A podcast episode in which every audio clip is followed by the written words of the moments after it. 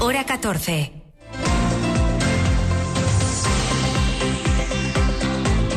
Lo que pasa. Lo que importa en Asturias. Pablo Canga. Buenas tardes. Ahora que Asturias vuelve a mirar con incertidumbre hacia su futuro industrial, cobran más valor si cabe aventuras empresariales que han logrado sobrevivir y cuajar historias de éxito de 100 o incluso bastantes más de 100 años. Y en esas circunstancias están hoy dos empresas asturianas de esas que se llaman Insignia, que comenzaron su andadura en la región y han expandido sus horizontes mucho más allá. Hablamos de Alsa, Automóviles Luarca y de Arias, Mantequerías Arias. Las dos están celebrando hoy sus 100 y 175 años de historia respectivamente. De la excepcionalidad de sus casos nos habla también la presencia hoy en ambas conmemoraciones del rey Felipe VI, que acaba de clausurar el centenario de Alsa en la estación de autobuses de Oviedo, en la calle que lleva precisamente el nombre del fundador de la compañía, Pepe Cosmen. Allí está una redactora de la SER con la que conectamos ya de inmediato. Alejandra Martínez, buenas tardes. Hola, muy buenas tardes, Pablo. Eh, os cuento con un tímido viva el rey, hay que decirlo, de algún trabajador, suponemos, ha sido recibido en esta estación de Alsa Felipe VI. Lo primero, foto con la familia Cosmen junto a una placa que deja constancia aquí en esta estación de esta visita real con motivo de los 100 años de Alsa, para después contemplar los cinco vehículos situados en las dársenas, hoy de forma especial, dos clásicos, entre ellos un Chevrolet de 1927 y un Pegaso de 1950, en los que, a modo de anécdota, tengo que contaros que el rey, eh, que ha subido a bordo, pues no entra, no se ha podido enderezar, ha tenido que estar un poco agachado por eh, esa altura ¿no? que tiene. Ya dentro de la estación, eh, un vídeo, eh, ha podido ver un vídeo en el que bueno, pues le han puesto al día sobre lo que es Alsa en la actualidad, una compañía líder de transporte por carretera a nivel internacional con 16.000 trabajadores, 1.000 en Asturias, una flota de, de 5.600 vehículos que transporta a más de 500 millones de pasajeros al año. El rey también ha aprobado, esto ha sido otra anécdota, un simulador de conducción de autobuses. Previamente nos habían dicho que tenía ganas de probarlo. Y finalmente la foto de familia grande ha sido con unas 75 personas, con autoridades, además del presidente del Principado Adrián Barbón y el consejero de Fomento Alejandro Calvo y la delegada del Gobierno Delia Losa. También estaba aquí el ministro de Transportes Óscar Puente. Bueno, pues con autoridades, la familia Cosme, por supuesto, directivos y trabajadores de la empresa también. Y poco más porque sí ha habido conversaciones. De hecho, después de esa foto de familia les ha dedicado unas palabras, ha habido hasta aplausos, pero no ha habido ninguna intervención.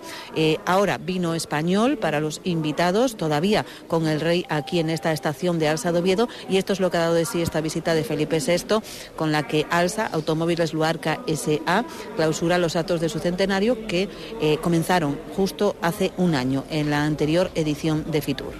Gracias, Alejandra. 100 años cumple Alsa, 175 cumple Mantequerías Arias. El rey llegaba precisamente desde la factoría de Vegalencia, en el Concejo de Ribera de Arriba, de esta empresa del sector alimentario. El acto allí se ha sujetado a la liturgia tradicional en este tipo de visitas, estrictas medidas de seguridad, paseillo de autoridades, una visita a la fábrica vedada al menos para las emisoras de radio y discurso de los directivos de la empresa con un relato incluido sobre el origen de esta aventura de éxito. Ahí estuvo Ángel Fabián. El rey llegó a la fábrica de mantequerías Arias en Vegalencia, en Ribera de Arriba, en una comitiva de la que también formaba parte el ministro de Transportes, Óscar Puente.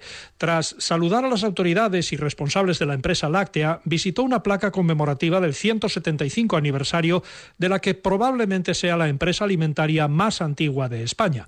De ahí pasó a una carpa en la que el director general de Mantequerías Arias, Javier Roza, le explicó la larga historia de la compañía. Porque allá por 1840 empezó en Corias de Prueba, de Pravia, perdón, un pueblecito a unos 40 kilómetros de aquí, la familia Arias, Antonio eh, y su mujer Carmen Fernández, su segunda mujer, a, elaborar mantequilla y empezar a venderla en los mercados cercanos. Eh, de hecho, la idea fue más de ella que de él. Eh, la historia se ha quedado el, el, apellido de Arias, pero fue ella la, la emprendedora que dijo aquí puede haber negocio. También expuso la realidad actual de una empresa que también tiene fábricas en Burgos, Valladolid, Albacete y Ronda. En la factoría de Vegalencia se fabrica el producto que dio origen a la empresa, la mantequilla. El rey fue informado de todo el proceso de producción e incluso pudo ver en funcionamiento parte de la maquinaria histórica de la fábrica. Gracias Ángel. Y un secreto que nos han contado los trabajadores después de la visita. Nos han contado que el rey les ha dicho que en su casa, que en la Casa Real, nunca falta queso Burgo de Arias. Lamentablemente las historias de este éxito de empresas asturianas coinciden hoy con la incertidumbre sobre el futuro de la industria siderúrgica en Asturias. Arcelor nos vuelve a quitar el sueño y con ello vamos en un minuto.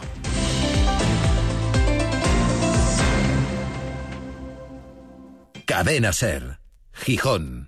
¿Quieres formar parte de la transición hacia un futuro más sostenible? En Veolia estamos comprometidos con la descarbonización y ofrecemos soluciones innovadoras para ayudar a las entidades públicas, industrias y empresas a reducir su huella ambiental y conseguir importantes ahorros económicos. En Veolia contamos con la experiencia y la tecnología necesarias para liderar la gestión sostenible de la energía, el agua y los residuos. Contacta hoy mismo con la delegación de Veolia en Asturias y descubre cómo podemos ayudarte. Cuidemos juntos del medio ambiente.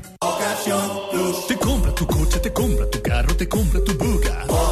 Te compra tu furgo, te compra tu moto, te compra tu auto, caravan. ¿Te han hecho una oferta?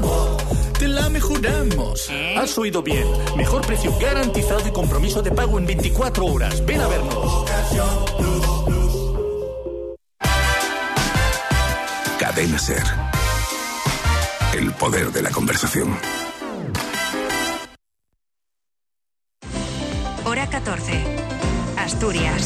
Dos y doce minutos de la tarde, la presidenta de la patronal asturiana, María Calvo, fue muy clara ayer a la hora de pedirle al gobierno, a los gobiernos en realidad de España y de Asturias, que pasen a la acción para atender las reclamaciones de Arcelor antes de que sea demasiado tarde para la siderurgia integral asturiana. Esta acería no tiene que competir no solo con el resto de las de Europa, sino también con el resto del mundo y, el coste de la energía eh, pues es un input clave para una empresa siderúrgica y bueno pues eh, creemos que, la empresa ya lo llevaba eh, tiempo diciendo que necesitaba asegurarse un marco energético estable y competitivo yo creo que todavía hay tiempo. Yo quiero ser eh, optimista y, creo que vamos, que hay tiempo de, rectificar, pero creo que, hay que impulsar al gobierno, lejos de, exigir a la empresa. Bueno, pues hoy el ministro de Industria, Jordi Ereu, ha declarado en Antena 3 que su departamento está trabajando en varias crisis industriales y ha citado expresamente como una de esas crisis la de ArcelorMittal, una multinacional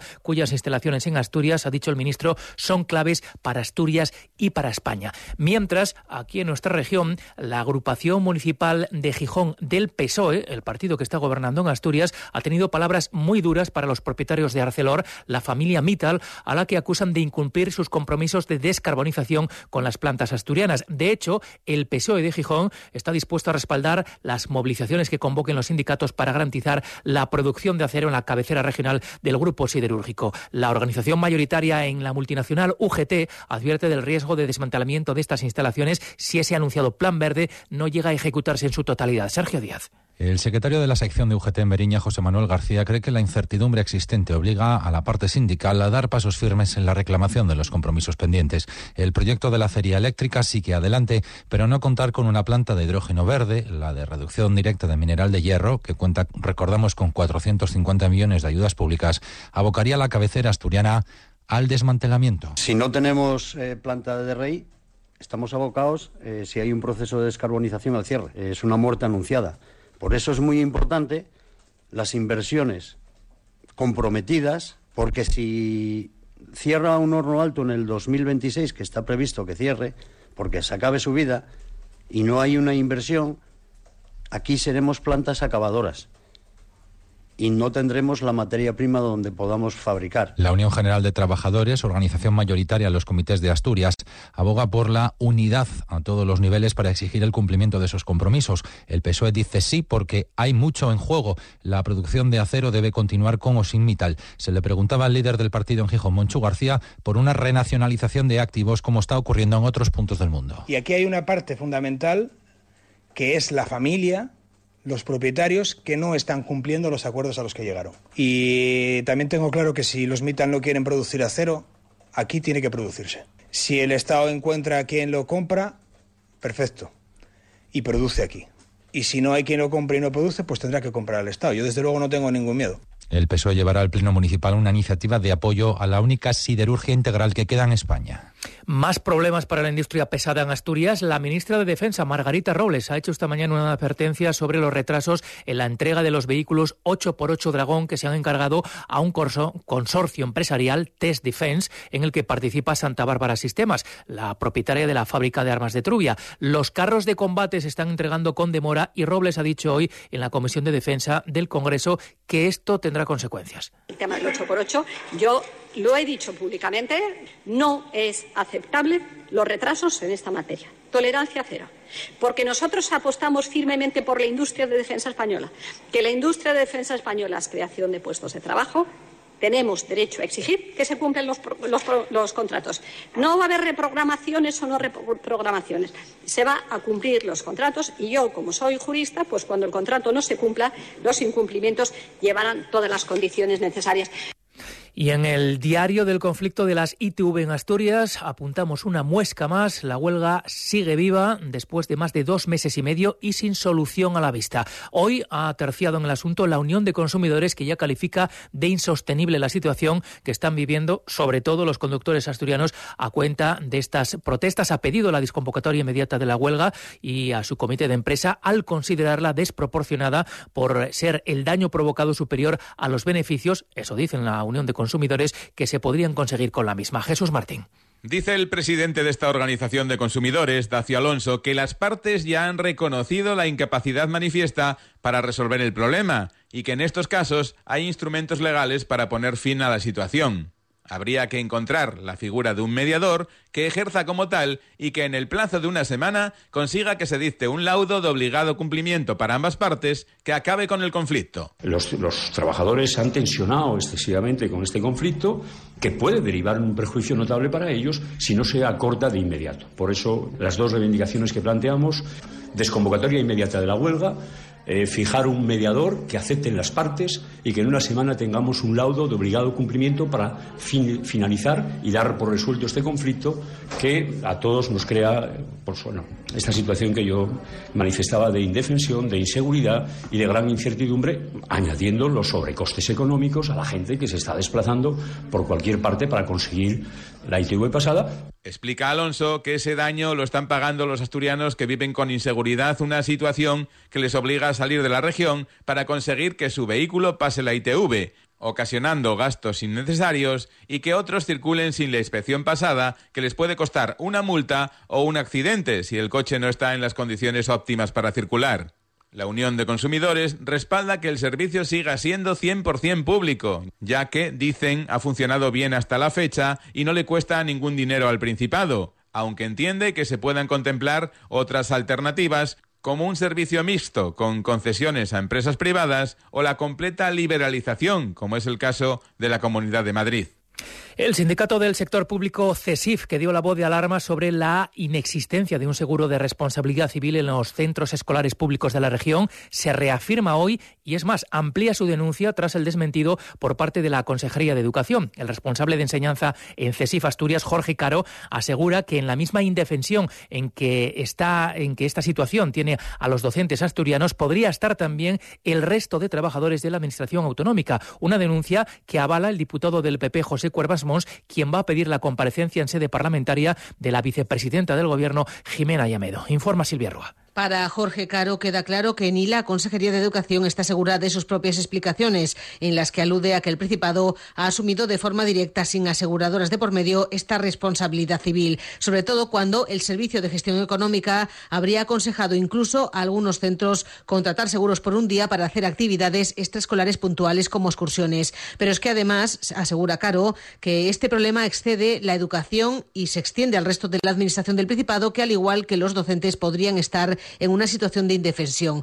Los docentes, añade, que podrían tener que responder con su patrimonio personal en caso de reclamación. Por eso pide que se solucione esta anomalía. A quien corresponda que tomen cartas en el asunto, que negocien un nuevo seguro de responsabilidad civil que se contrate inmediatamente y que puedan dar así seguridad jurídica y fiabilidad de entrada a todos los docentes que hemos sido los que hemos visto esta primera necesidad en un momento, pero además a todo el resto del personal del Principado de Asturias. Caro ha comparecido acompañado por diputados del PP como José Cuervas Mons, quien ha avalado la denuncia de que la falta de seguro afecta a toda la administración del Principado, incluyendo entes como el ERA, el SEPA o el SERIDA. Relata Mons que la aseguradora con la que trabajaba el Principado comunicó en 2022 su voluntad de no prorrogar el contrato. Fue entonces cuando la Consejería de Administración Autonómica, que dirigía entonces Juan Cofiño, sacó a licitación el contrato, pero el concurso quedó desierto. Sospecha él que porque el precio era bajo. En todo caso, una negligencia a su juicio por la que pedirá la comparecencia en sede parlamentaria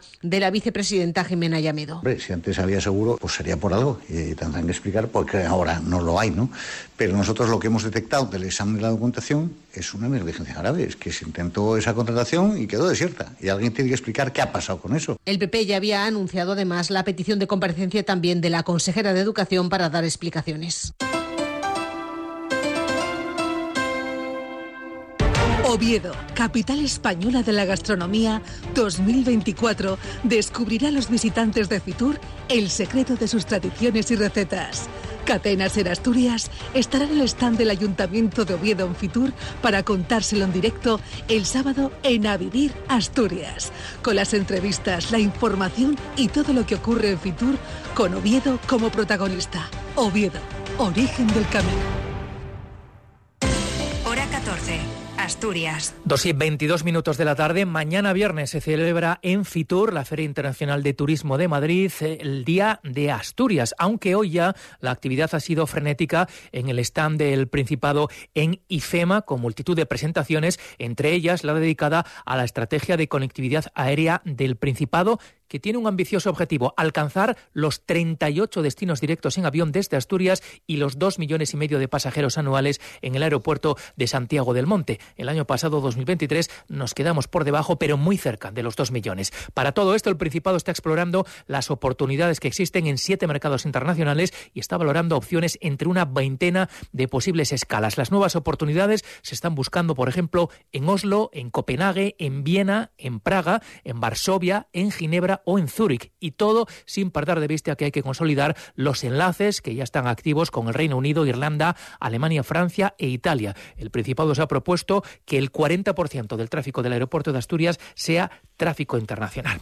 Hablando de turismo, en el día en el que entra en vigor en Gijón la moratoria de concesión de licencias para viviendas de uso turístico en la zona centro, Cima de Villa, Fomento y el barrio de la Arena, Fitur está siendo el escenario elegido para presentar el plan que desarrollará la Concejalía de Turismo para atajar este incipiente problema. Para empezar, van a pedir una modificación de la Ley de Turismo del Principado. Begoña Natal.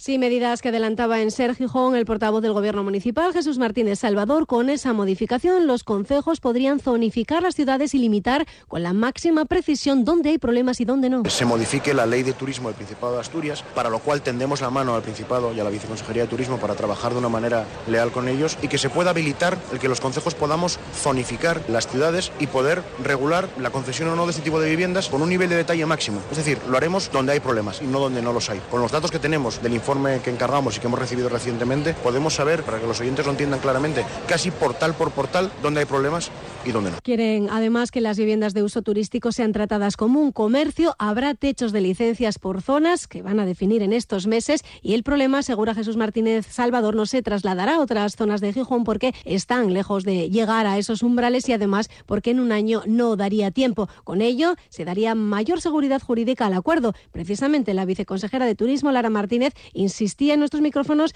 en que es un tema complejo que implica una vertiente jurídica, competencial y social. Hace semanas desde su cartera han solicitado un nuevo estudio para saber cómo actuar sin riesgo a que los tribunales tumben las decisiones. Hay que saber la situación real en la que se está y los caminos posibles que hay, ¿no? Y ese es el punto exacto en el que estamos, en ese estudio encargado ya hace unas semanas para pues analizar en qué situación estamos y ver cómo podemos contribuir a ordenar una cuestión muy compleja con visos además de que resista, digamos, cualquier envite a nivel judicial porque, bueno, se está viendo lo que está ocurriendo en otros territorios. En Gijón también se actuará sobre las viviendas ilegales que se están comercializando, se van a rastrear y si no se legalizan serán sancionadas. Allí todavía en Fitur uno de los actos centrales, centrales para nosotros esta mañana ha sido el traspaso que se acaba de producir de la capitalidad gastronómica de España Que asume Oviedo en este 2024 de la mano de Cuenca, que ostentó este título el año pasado.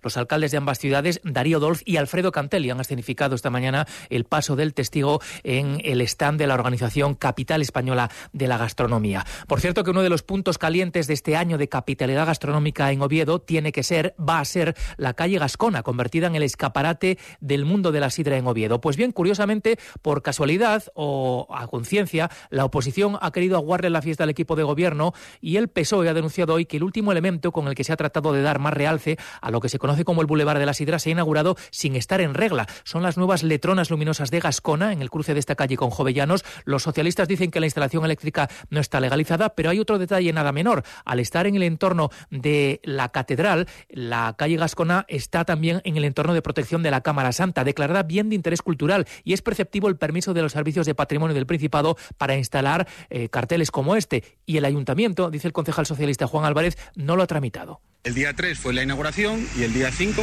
el ayuntamiento recibe un requerimiento del Principado de Asturias, del, de Patrimonio, en el que dicen que le remitan todo el expediente para para dar la aprobación, si cabe, de la instalación de estas letras que tendrían que tener una autorización previa en que nadie se la recabó. Entonces estamos una vez más ante, ante la falta y considerarse completamente al margen de la normativa que sí exigen para todos los ciudadanos. Todos los ciudadanos saben que si viven en un entorno de protección, pues las licencias están condicionadas al visto bueno de patrimonio, es un, el día a día de todas las licencias que se dan en la ciudad y ellos parece que actúan al margen de cualquiera de estas eh, normativas. Y el langreo en toda la cuenca del Nalón. En realidad no se habla hoy de otra cosa. La detención que les estamos contando esta mañana de un hombre acusado por varias de sus supuestas víctimas de haber sido objeto por su parte de abusos sexuales cuando eran menores de edad. Es decir, un supuesto caso de pederastia o pedofilia que no es un caso excepcional. Lo que hace más singular este es que el detenido es un conocidísimo empresario con varios negocios de hostelería y hotelería en el Valle del Nalón. Tras su detención, este hombre, que ostenta además responsabilidades como representante del sector hostelero en la cuenca,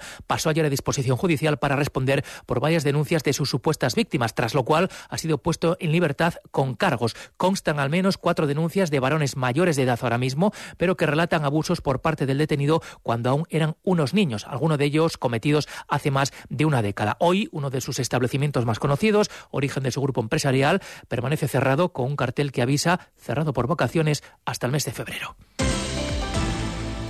Nos toca hablar de deportes y para ello saludamos a Cali González. Buenas tardes. Buenas tardes. La noticia de la mañana al Real Oviedo lleva nombre propio. Alex Millán, que cinco meses y medio después de su operación de rodilla ha trabajado parcialmente con el grupo. Tanto él como Costas, recuperado de su lesión muscular. En el caso de Central, previsiblemente se espera su vuelta a una convocatoria la semana que viene. Millán todavía tendrá que esperar varias semanas para debutar. Ahora mismo la enfermería azul queda ocupada por cuatro futbolistas: Camarasa, Luismi, Mario Hernández y Rodri Tarín.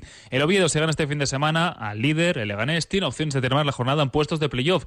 Y Dubasín, uno de los fichajes del mercado de invierno, que desde que ha llegado a sido titular, sabe precisamente lo que es jugar una fase de ascenso, lo hizo la temporada pasada con el Albacete, analiza las claves para ello. Está todo muy, muy junto arriba, creo que, bueno, eh, a, a ganar partidos, en ser un grupo fuerte, fuerte de cabeza, muy unido, creo que eso eh, te puede dar mucho, ¿no? A la larga, entonces, bueno, disfrutar primero del proceso y, y, ya veremos a ver qué tal. Creo que desde que he llegado veo mucha ilusión en, en la gente, ¿no? Porque, bueno, al final el equipo, bueno, estamos bien, estamos en buena dinámica, ve que, que el equipo está muy bien, que el equipo hace disfrutar. Y jornada de descanso hoy para el Sporting, que el domingo recibirá al Racing de Ferrol y llegará a Gijón arropado por varios centenares de aficionados. No podrá jugar el partido el que fuera centrocampista rojo y blanco Alex López, al que ayer se le detectó una pequeña rotura de fibras. Si está en el banquillo del Racing de Ferrol como segundo entrenador, otro célebre exjugador blanco, el gijonés Javi Manjarín. El Sporting ya ha iniciado la venta de los suplementos para abonados de cara al derby. Si el invierno, que debe de estar de vacaciones en algún sitio, volviera, nos va a pillar con ropa de primavera o casi de verano, porque ahora mismo estamos de nuevo en valores por encima de los 18 grados